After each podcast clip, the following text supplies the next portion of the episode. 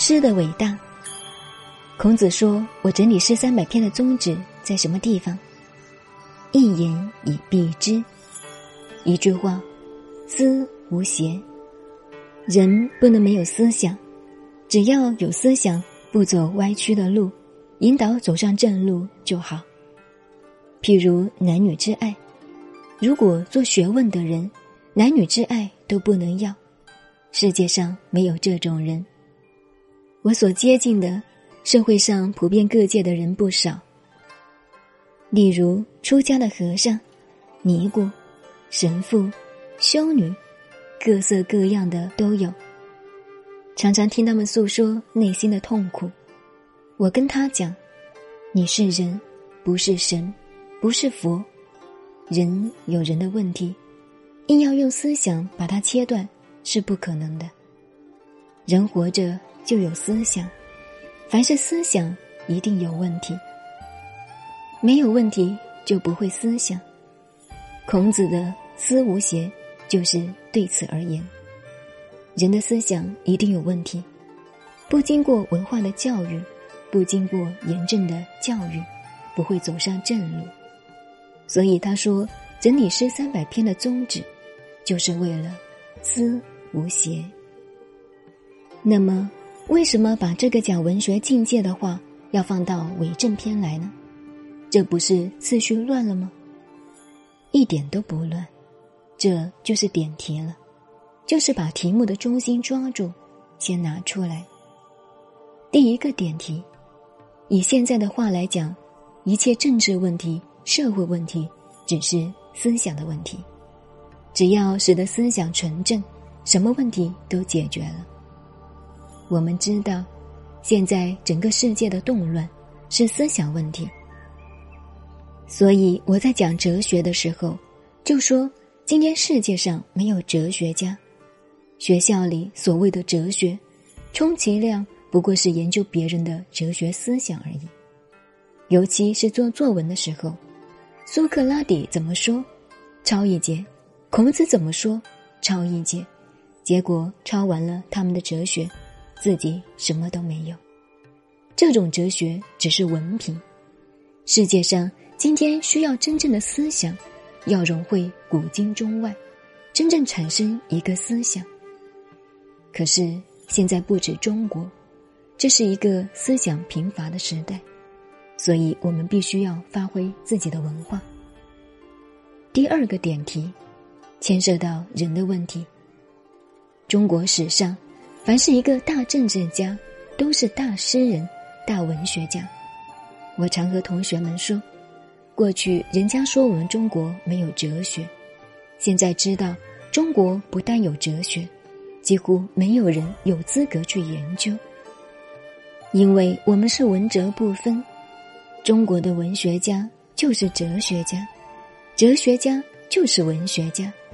要了解中国哲学思想。必须把中国五千年所有的书都读遍了。西方的学问是专门的，心理学就是心理学，生物学就是生物学。过去中国人做学问要样样懂一点，中国书包括的内容这样多，哪一本没有哲学？哪一样不是哲学？尤其文学更要懂了，甚至样样要懂。才能够谈哲学。中国哲学是如此难学。譬如唐初有首诗，题名叫《春江花月夜》，中间有几句：“江上何人初见月？江月何年初照人？”与西方人的“先有鸡还是先有蛋”的意思一样，但是到了中国人的手里就高明了。在文字上多美呀！所以你不在文学里找，就好像中国没有哲学。在文学作品中一看，哲学多得很。譬如苏东坡的词：“明月几时有？把酒问青天。不知天上宫阙，今夕是何年？”不是哲学问题吗？宇宙哪里来的？上帝今天晚上吃西餐还是吃中餐？不知天上宫阙，今夕是何年？他问的这个问题，不是哲学问题吗？所以，中国是文哲不分的，此其一。文史不分，中国历史学家都是大文学家，都是哲学家，所以司马迁著的《史记》里面八书等等，到处是哲学，是其中中国哲理之大成。此其二。文政不分，大政之家都是大文豪。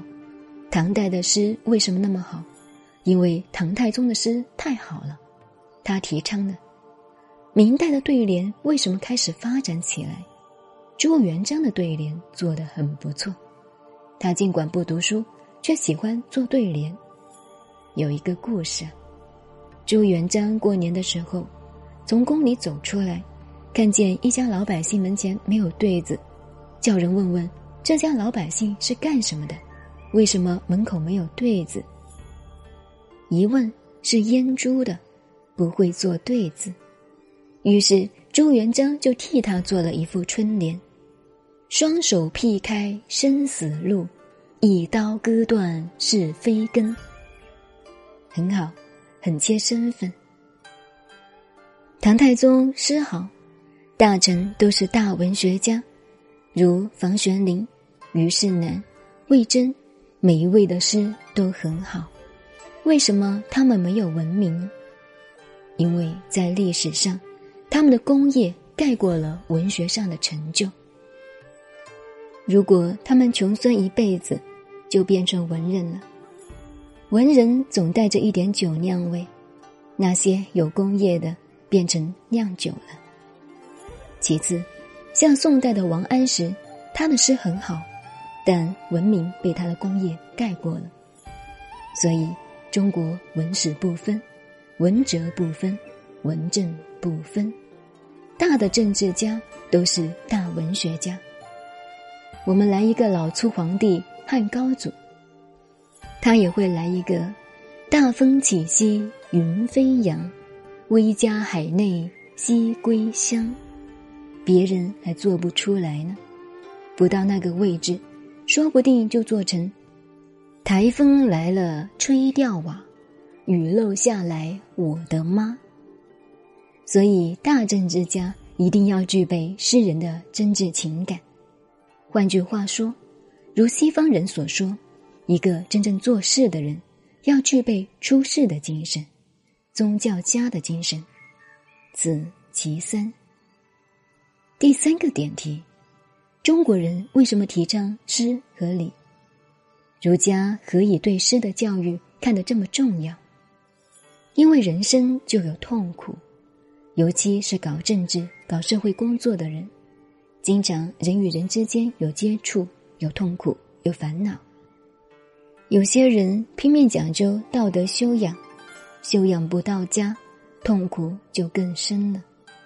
我经常告诉同学们，英雄与圣贤的分别：英雄能够征服天下，不能征服自己；圣贤不想去征服天下，而征服了。自己，英雄是将自己的烦恼交给别人去挑起来，圣人自己挑尽了天下人的烦恼。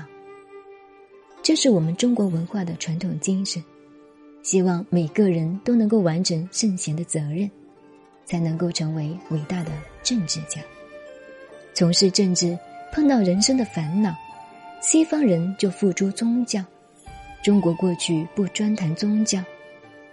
人人有诗的修养，诗的情感就是宗教的情感。不管有什么无法化解的烦恼，自己做两句诗就发现了，把情感发挥了。同时，诗的修养就是艺术的修养。一个为政的人，必须具备诗人的情感，诗人的修养。我们看历史就知道，过去的大臣，不管文官武将。退朝以后，回到家中，拿起笔，字一写，书一读，诗一诵，把胸中所有的烦闷都解决了。